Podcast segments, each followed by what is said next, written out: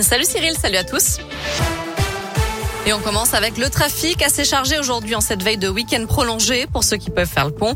Bison Futé a classé cette journée orange dans le sens des départs. Ce sera vert le reste du temps, vert aussi dans le sens des retours, y compris dimanche. À la une, la pression sur les plus de 65 ans à partir du 15 décembre. S'ils n'ont pas reçu leur dose de rappel, leur passe sanitaire sera désactivé six mois et cinq semaines après leur dernière injection. C'est ce qu'annonce Gabriel Attal, le porte-parole du gouvernement. Une mesure qui ne concerne pas les personnes ayant des comorbidités, même si elles sont, elles aussi, incitées à faire un rappel au bout de six mois. Une campagne de rappel sera aussi lancée début décembre pour les 50-64 ans. Et puis un nouveau record a été battu hier, 150 000 créneaux de vaccination réservés sur Doctolib en 24 heures seulement. De son côté, le régulateur européen examine une demande d'autorisation du vaccin Moderna pour les 6-11 ans. Jusqu'à présent, la France déconseillait ce vaccin chez les moins de 30 ans. L'Agence européenne des médicaments devrait se prononcer d'ici deux mois.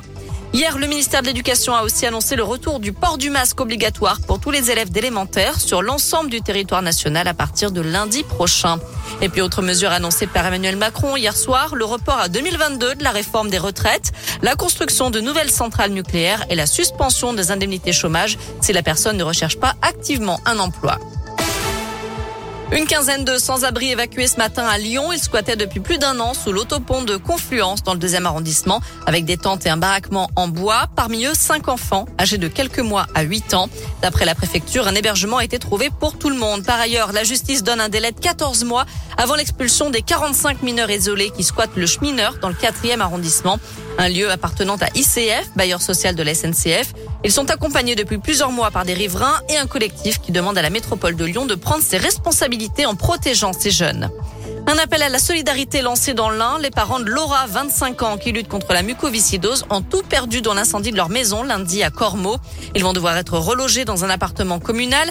Leur fille lance donc un appel sur Facebook.